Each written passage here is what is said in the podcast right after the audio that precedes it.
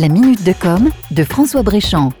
C'est devenu une mode depuis quelques mois. Vous savez, toutes ces applications qui vous dévoilent le contenu de vos aliments et de vos produits cosmétiques quand vous les scannez avec votre smartphone. Il en sort une toutes les semaines sur les stores d'Apple et de Google. La plus répandue qui fait référence aujourd'hui, c'est Yuka. Et vous la connaissez bien si vous écoutez régulièrement la Minute de Com. Alors si Yuka peut se targuer d'être une application totalement indépendante des lobbies de l'industrie agroalimentaire, il n'en est pas de même pour une application lancée récemment à grand renfort de communication par une enseigne de la grande distribution nationale. Il va de que venant d'une enseigne qui vend elle-même des produits à l'effigie de sa marque, l'application perd de sa crédibilité et de son intérêt.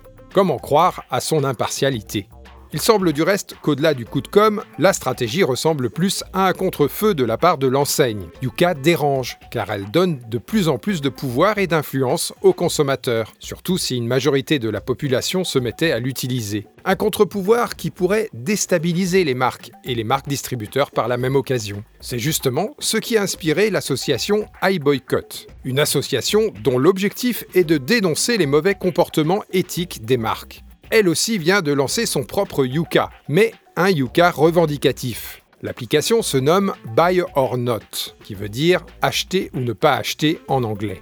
Elle reprend le principe de donner la composition d'un produit que vous scannez, mais en plus, elle vous donne des informations sur l'impact sociétal de son fabricant. L'objectif étant de vous inciter à boycotter les produits des marques qui se comporteraient mal. Cela peut être de l'évasion fiscale, une mauvaise politique sociale ou environnementale, comme l'utilisation de pesticides par exemple, etc., etc. Rien ne dit aujourd'hui si la stratégie de iBoycott portera ses fruits pour ses initiateurs, mais elle démontre que désormais, la guerre de l'information se déroule sur votre smartphone, principale source d'informations que vous consultez avant d'effectuer vos achats. À méditer.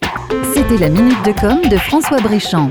Retrouvez la minute de com de François Bréchamp en podcast sur martinique.lapremière.fr.